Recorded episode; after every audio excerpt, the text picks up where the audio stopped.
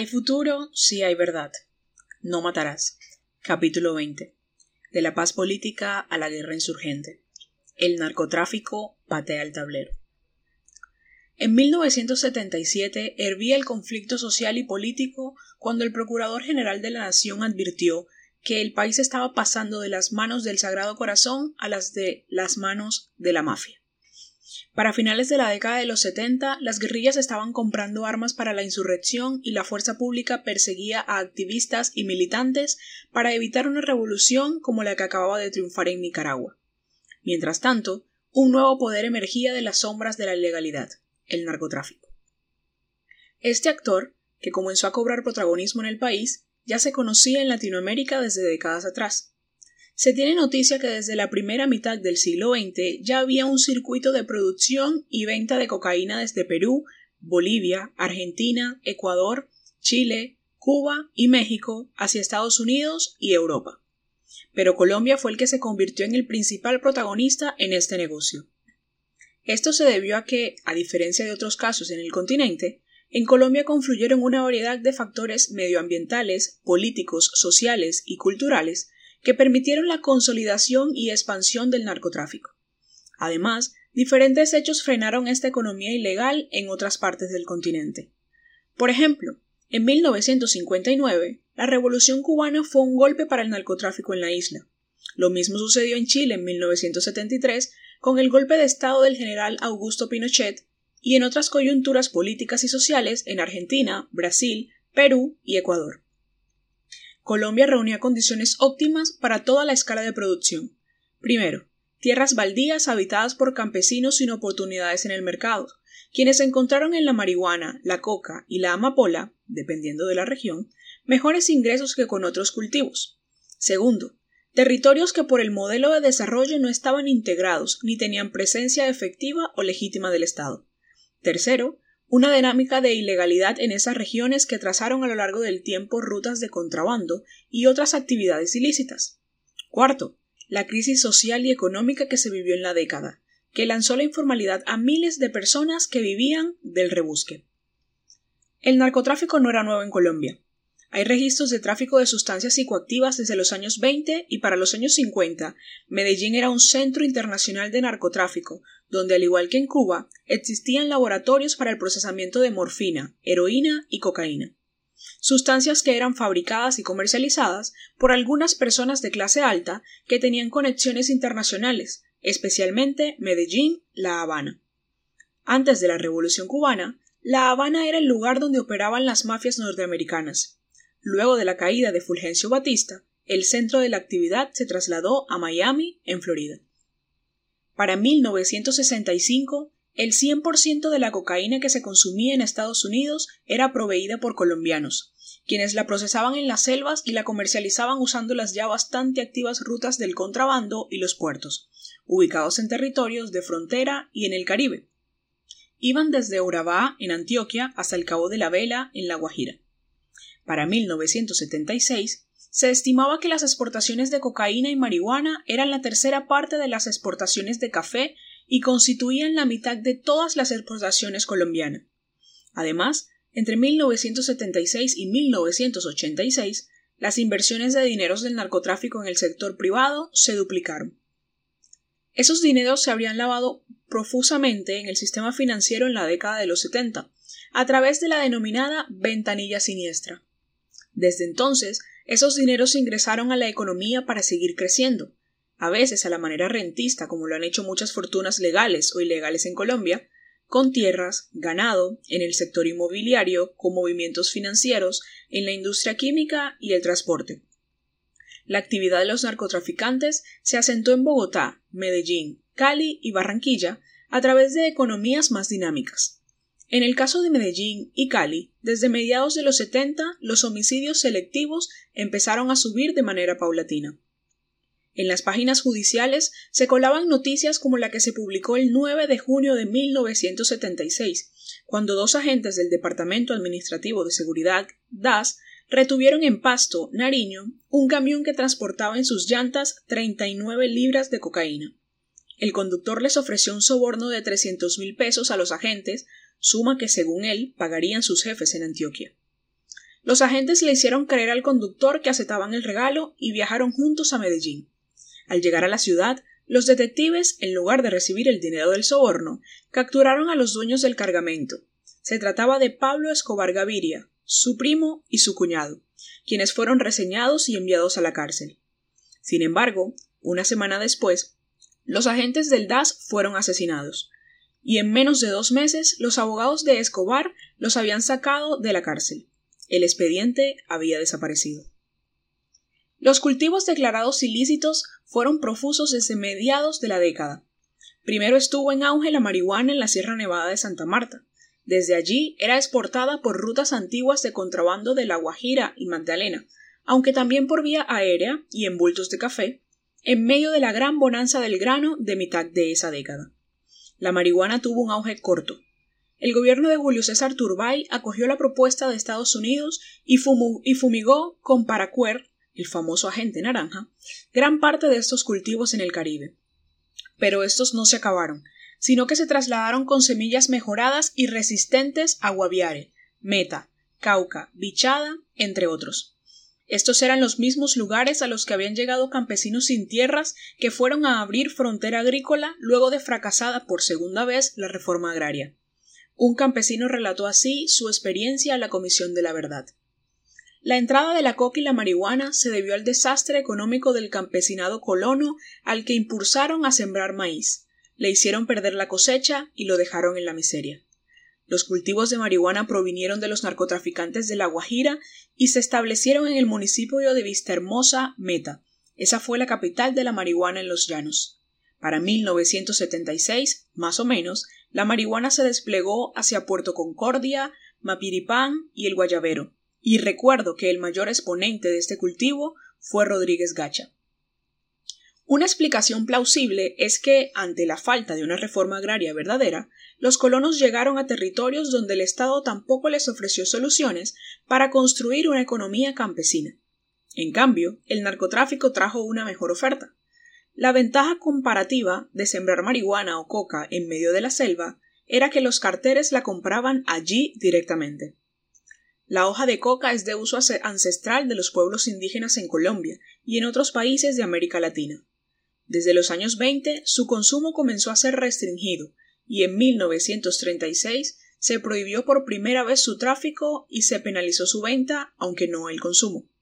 Según la ley de aquella época, cuando alguien cometiera un delito bajo el influjo de las drogas, debería ser internado en un manicomio. Posteriormente se estableció el monopolio del gobierno sobre el comercio de productos que generaran hábitos perniciosos. En 1947, el gobierno prohibió el porte de sustancias psicoactivas, los cultivos y el pago de salarios con hoja de coca, lo que suscitó una airada protesta de los latifundistas del Cauca. El ministro de Salud de la época defendió la medida, las adicciones masificadas solo buscan lograr el sometimiento de los pueblos a los que se quiere gobernar y explotar. Del consumo de la marihuana se sabe que fue profuso durante la construcción del Canal de Panamá y en proporciones significativas durante la violencia 1948 a 1958, pero se popularizó en casi todo el mundo durante las décadas de los 60 y 70, al igual que otras drogas, en el marco de los movimientos contraculturales. El 17 de junio de 1971, el presidente de Estados Unidos, Richard Nixon, declaró el consumo de drogas como el enemigo público número uno. Para entonces, su gobierno estaba perdiendo la guerra de Vietnam, y los congresistas de su país, en visita al país asiático, habían constatado que por lo menos el 15% de los soldados eran adictos a la heroína. Tres años después, Nixon creó la DEA, y un año más tarde, en 1975, retiró las tropas de Vietnam. La guerra contra las drogas estuvo unida en adelante a la doctrina contrainsurgente que emergió de la derrota de Vietnam, la guerra de baja intensidad. Las drogas abrieron un nuevo frente para la injerencia de Estados Unidos en materia de seguridad. En 1973, el presidente colombiano Misael Pastrana Borrero penalizó el consumo de las drogas, y en el mismo año creó el Consejo Nacional de Estupefacientes. Desde mediados de los años 70, oficiales del gobierno estadounidense empezaron a interactuar con los presidentes de Colombia sobre datos, estrategias y medidas antidrogas. Colombia era el productor principal de la marihuana consumida en Estados Unidos, cuyos ejes de producción estaban específicamente en la Sierra Nevada de Santa Marta, Magdalena y Cesar, y en menor medida en La Guajira, dedicada más al contrabando. Si bien desde Estados Unidos se señalaron desconfianzas sobre la corrupción de las diferentes entidades públicas, en especial en la aduana y la aeronáutica civil, también se buscó introducir su agenda antidrogas. En ese contexto, luego de que la Casa Blanca filtró documentos en los que se señalaba a varios políticos de tener nexos con el narcotráfico, Turbay Ayala firmó el Tratado de Extradición con Estados Unidos en 1979 e inició las ya mencionadas fumigaciones a los cultivos de marihuana en la Sierra Nevada de Santa Marta con Paracuat. Los cultivos de coca en Colombia comenzaron a expandirse con fines de uso ilícito en los años 70 en el sur del país, con semillas que venían de Perú y Bolivia. Durante estos años, en las selvas colombianas había laboratorios para elaborar cocaína, pero la pasta era traída de estos dos países andinos.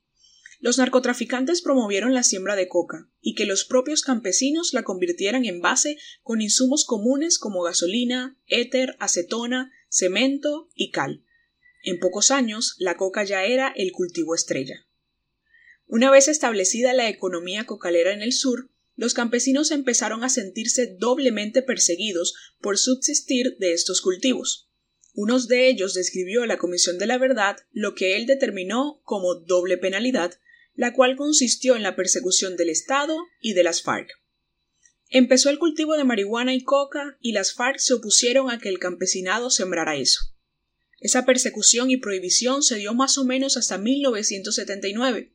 Hacia el 80-81 ellos dejaron de molestar al cultivador, dejaron de pelear contra la economía de la región, ya que ellos subsisten también de lo que el campesino subsiste.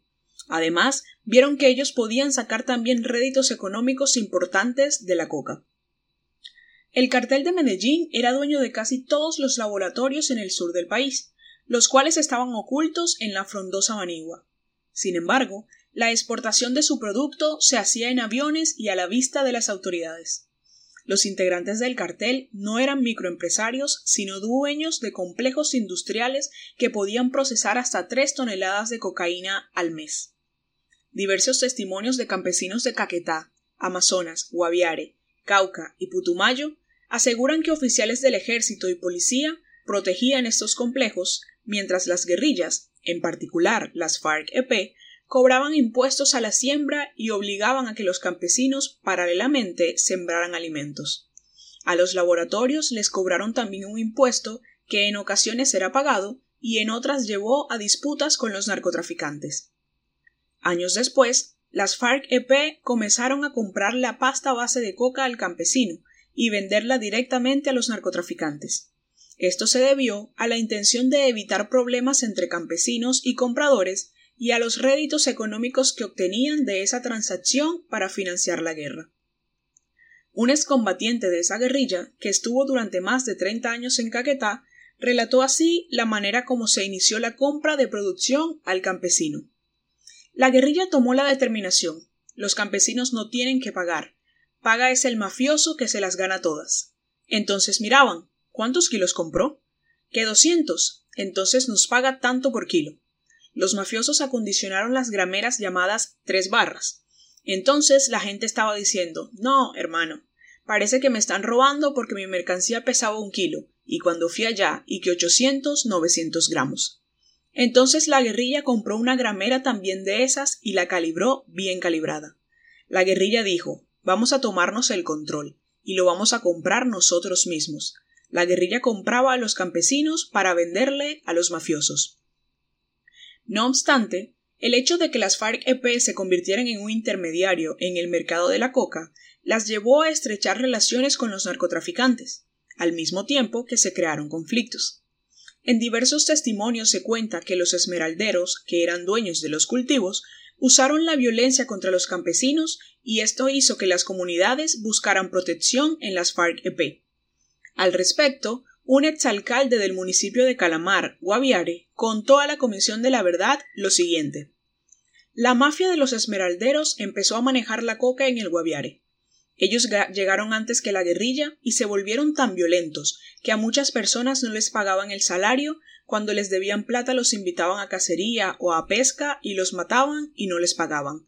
A sus trabajadores, raspachines o trabajadores de, charga, de chagra de coca les pagaban con bazuco, los volvieron adictos a la droga.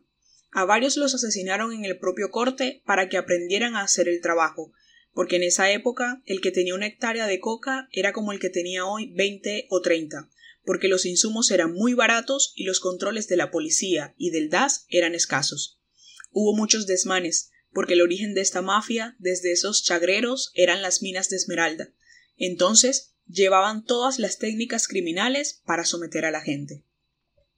Esta violencia favoreció, según las FARC-EP, la consolidación del grupo guerrillero en la región, ya que éste hizo contrapeso al accionar violento sobre las comunidades por parte de los, narcotraficantes y sus ejércitos privados, para, garantizar mejores condiciones laborales y de vida al campesinado trabajador de la coca. Sin embargo, la labor de los cocaleros y las iniciativas sociales y económicas estaban orientadas a consolidar una base social en los territorios que ocupaban las FARC-EP. Así, en el sur del país, esta guerrilla asumió el papel de un pseudoestado y empezó a regular la vida de una población que, sin poder recurrir a las autoridades legales, aceptó las reglas impuestas. Era cuestión de, de supervivencia. La consolidación territorial estuvo lejos de ser pacífica, y tuvo altos niveles de coacción violenta. El encuentro de los narcotraficantes con la guerrilla no se dio solo en el sur del país ni alrededor de las disputas por la cocaína. Los narcotraficantes compraron millones de hectáreas en los lugares más productivos del país, como el Magdalena Medio, el Caribe y también en los llanos. Buscaban lavar dinero, controlar rutas, disponer de, territorios que les proveyeran seguridad, aprovechar las pistas aéreas que había en estas regiones y en muchas ocasiones comenzaron una transición hacia economías legales. En la práctica, comenzaron una contrarreforma agraria, que se consolidaría a lo largo de las décadas siguientes y que ha sido, como explica el investigador Alejandro Reyes, una de las consecuencias menos visibles del narcotráfico. Este fenómeno va de la mano de la expansión de los paramilitares, quienes financiados por narcotraficantes y terratenientes y apoyados por algunos sectores de las Fuerzas Armadas, fueron pieza fundamental de esta contrarreforma.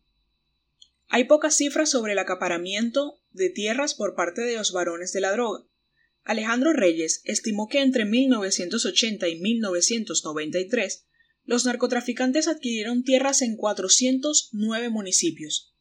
En 2005, la Contraloría General de la Nación hizo un estimativo y afirmó que en el país había 4,4 millones de tierras controlados por narcotraficantes y paramilitares. Si Colombia tiene hoy un área cultivable de 26,5 millones de hectáreas, eso significa que para mediados de la década del 2000, el 16% de la tierra con potencial aprovechable estaba en manos de estos actores ilegales. Sumada a esa contrarreforma, el narcotráfico también tuvo otro efecto sobre el mundo rural colombiano. Las continuas expulsiones o desplazamientos de campesinos en estas tierras crearon un contingente de colonos que, en muchas ocasiones, terminaron siendo mano de obra barata para los cultivos ilegales de coca. Una ex senadora de Córdoba contó a la Comisión de la Verdad cómo ocurrió esto en su región. Desde la década de los 60 o 70 ya había narcos en Córdoba, recogieron la tradición de los contrabandistas en los 120 kilómetros de costa y empezaron a utilizar primero el departamento para sacar la droga en aviones o en lanchas, y luego ya para cultivar en todo el sur de Córdoba. De hecho, los castaños llegan a Córdoba como narcos. Fidel llegó más bien como narco y ya había pistas en Córdoba. Ahora, sacar la cocaína de las selvas implicaba una gran operación logística. Se hacía por aire y por tierra. Las carreteras eran y son aún hoy las vías principales para sacar la cocaína directamente hasta los puertos. Probablemente por ello, para facilitar la operación, quienes controlaban el negocio compraron tierras y crearon ejércitos privados cerca de los puertos naturales, y despojaron y desplazaron a campesinos, indígenas y comunidades afro en la selva y los parques naturales. Usaron, y usan, las rutas históricas del contrabando por los innumerables archipiélagos del Caribe. La Comisión de la Verdad identificó 17 corredores que desde hace décadas son las rutas de la economía ilícita y que en su mayoría afectan a los territorios étnicos. En estos territorios el conflicto armado fue brutal, especialmente después de la década de los 90, cuando se consolidarían alianzas económicas y políticas alrededor de los narcotraficantes.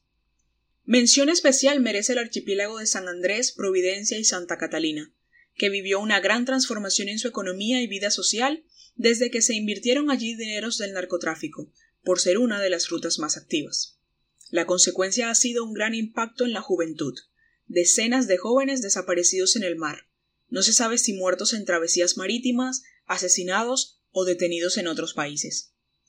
Los narcotraficantes buscaron muy pronto, protección política y judicial, por lo que compraron campañas políticas y operadores de la justicia, así como militares. Usaron sus ejércitos privados para defender sus intereses a sangre y fuego.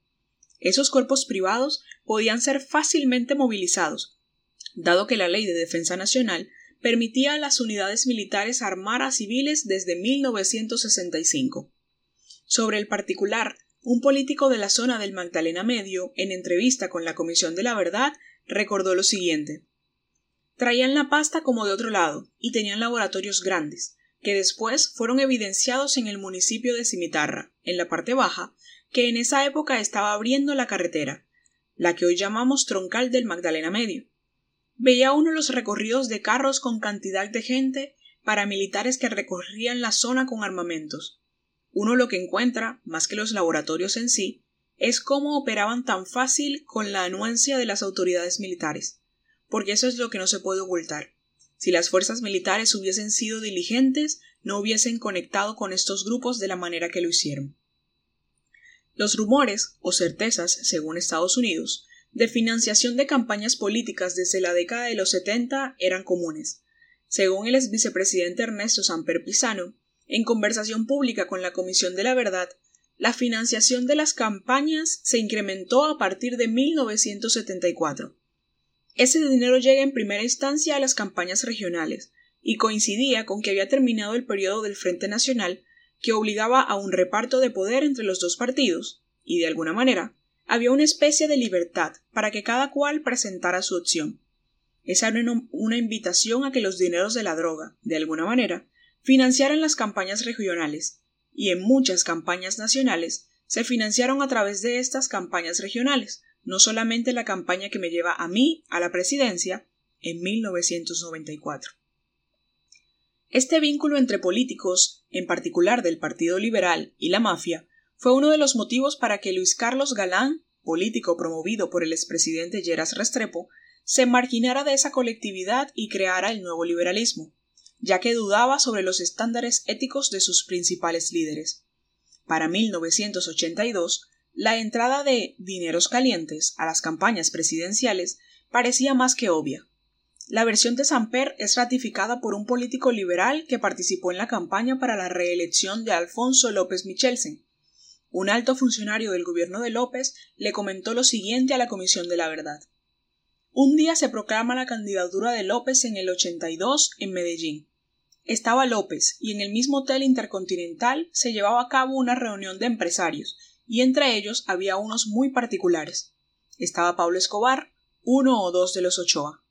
Allí se recogieron por cuenta de Escobar y los Ochoa 25 millones de pesos que ellos aportaron a la campaña. No estoy seguro si el tesorero de la campaña en Medellín recibió el dinero. Esa plata no entró a la campaña nacional, sino para los gastos de la campaña en el departamento de Antioquia. Esa fue la contribución de Escobar y los Ochoa a la campaña de López. Ellos querían seguir apoyando la campaña liberal, pero ellos quisieron que López fuera a la hacienda Nápoles y le extendieron una invitación para que fuera allá. Obviamente López no podía ir y no fue. Tanto la versión de este político como la biografía de Alfonso López Michelsen, escrita por Stephen Randall, coinciden en que la campaña liberal no fue la única que recibió dineros del narcotráfico. También lo hizo la de Belisario Betancourt. En el documental Los archivos privados de Pablo Escobar, Jaime Gaviria, primo de Pablo, dice la mafia en un principio estaba con López, pero él se fue dando cuenta que ellos eran torcidos. A Alfonso lo citaron un día a una reunión en Nápoles y el hombre no asistió. Ese mismo día resolvieron quitarle el apoyo a su candidatura. Belisario Betancur ganó la presidencia de la República porque la mafia le volteó la costa atlántica y la Guajira. Le pagaban diez mil pesos por voto a todo el que votara por Belisario. En esa misma coyuntura, a finales de 1981, cuando Galán estaba armando las listas para el Congreso del Nuevo Liberalismo, recibió el apoyo de un grupo en Antioquia, Renovación Liberal, en el cual figuraba como suplente Pablo Escobar Gaviria. La foto había quedado en el olvido. Escobar era considerado un Robin Hood, paisa que regalaba dinero y obras en los barrios donde los gobiernos no lo hacían, pero en Medellín era voz populi que su inmensa fortuna provenía del narcotráfico. En tribuna pública, Galán dijo que no podía aceptar el apoyo político ni financiero de alguien cuya riqueza era de dudosa procedencia, sin embargo, Escobar Gaviria fue acogido por el movimiento de Alberto Santofimio Botero, con beneplácito de los dirigentes nacionales del Partido Liberal. Al respecto, Santofimio le dijo a la Comisión de la Verdad Nadie, absolutamente nadie lo cuestionó en ese momento. Había rumores de que era una persona con mucho dinero, pero no se sabía de dónde procedía, pero jamás hubo pruebas, y él se amparaba en la presunción de inocencia, no había nada en Procuraduría, no había nada en los juzgados, no había ningún rastro. Lo que demuestra el testimonio de Botero es que entre los narcotraficantes y algunos políticos había una convergencia de intereses que llevó a una temprana tolerancia de los partidos con las mafias. Los políticos en las regiones tenían como sustento de su poder las redes clientelares. Dominar el aparato del Estado les era necesario para la subsistencia de esas redes que garantizaban su permanencia en el poder y el mantenimiento de sus privilegios. En un país cuya abstención superaba el 50%, comprar el voto se convirtió en una práctica recurrente y resultaba conveniente usar los recursos del narcotráfico para este fin. El cartel de Medellín controlaba la cadena de producción, desde los cultivos hasta el, hasta el mercado al detal en las calles de Estados Unidos, y mantenía acuerdos claros con la mafia de Cali. Esta última asumía la tarea del lavado de activos con una red de empresas y empresarios tan amplia que sigue vigente hasta el momento en el que se produce este informe. Medellín se convirtió en pocos años en la ciudad más violenta del mundo. Allí el número de homicidios se triplicó entre 1976 y 1980, cuando pasó de 271 a 828. Los, los, narcotraficantes emergieron como agentes de una economía ilícita que estaba ampliamente tolerada. Para comienzos de los años 80 buscaron la forma de ingresar al establecimiento y legalizar su poder a través de la política y los negocios. Tenían sus ejércitos privados para cuidar sus rutas y negocios y ejercían violencia en función de ellos. Eso cambió cuando se encontraron con la guerra. Las guerrillas tocaron los intereses de los narcotraficantes, y a partir de entonces, un sector de estos se sumó a la guerra contra insurgente. Había un enemigo común. Por un lado, las FARC-EP les cobraban por la presencia de laboratorios en los territorios selváticos, les impusieron reglas de juego en la compra de la base de coca y en el relacionamiento con los campesinos. Por otro lado, otras guerrillas como el EPL, el ELN y las propias FARC-EP los estaban extorsionando y secuestrando en el Magdalena Medio, Córdoba y Urabá, donde los narcotraficantes se habían convertido en terratenientes y ganaderos. A eso se sumó que el M-19 secuestró a Marta Nieves Ochoa, hermana de los hermanos Ochoa, socios de Pablo Escobar.